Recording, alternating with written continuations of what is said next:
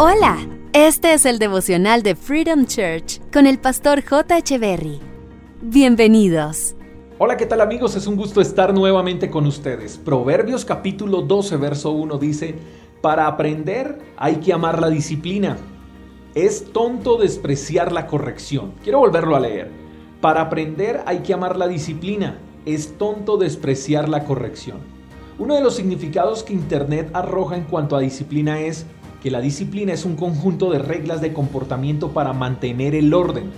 No sé si puedas traer a memoria un poco de tu niñez, justo cuando recibíamos disciplina, esa disciplina que tal vez fue muy severa, muy rígida, muy estricta, muy fuerte.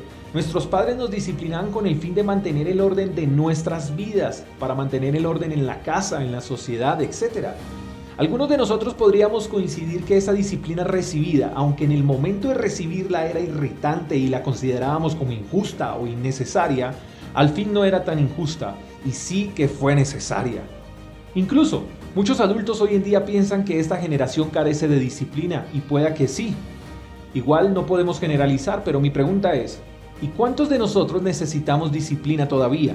O mejor aún, cambio mi pregunta, ¿Hasta qué edad se debe dejar de implementar reglas de comportamiento para mantener el orden? Lo digo porque la palabra de Dios dice que para aprender hay que amar la disciplina.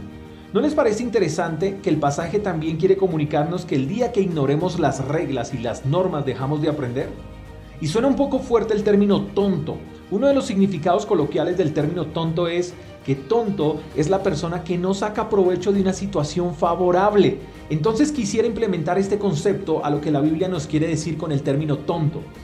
Una persona tonta es aquella que no saca provecho favorable cuando se le disciplina. ¡Wow!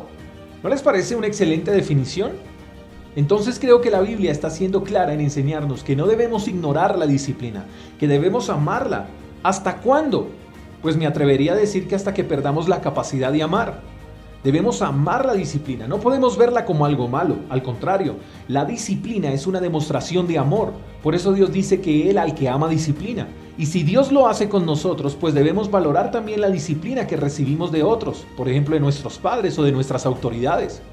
La disciplina nos hace mejores personas, así que hay que aprender a ver la disciplina como recurso de formación. Una persona que no acepta disciplina difícilmente logra trabajar en equipo, ¿sabías? Una persona que no acepta disciplina tarde que temprano queda solo, porque detrás de una persona que no asume con inteligencia la disciplina se torna orgullosa. Si estás recibiendo disciplina, sonríe, estás recibiendo formación para la vida. Y como dicen los papás, eso es para tu bien. Lo que no entiendas hoy, lo agradecerás mañana. Un abrazo, bendiciones.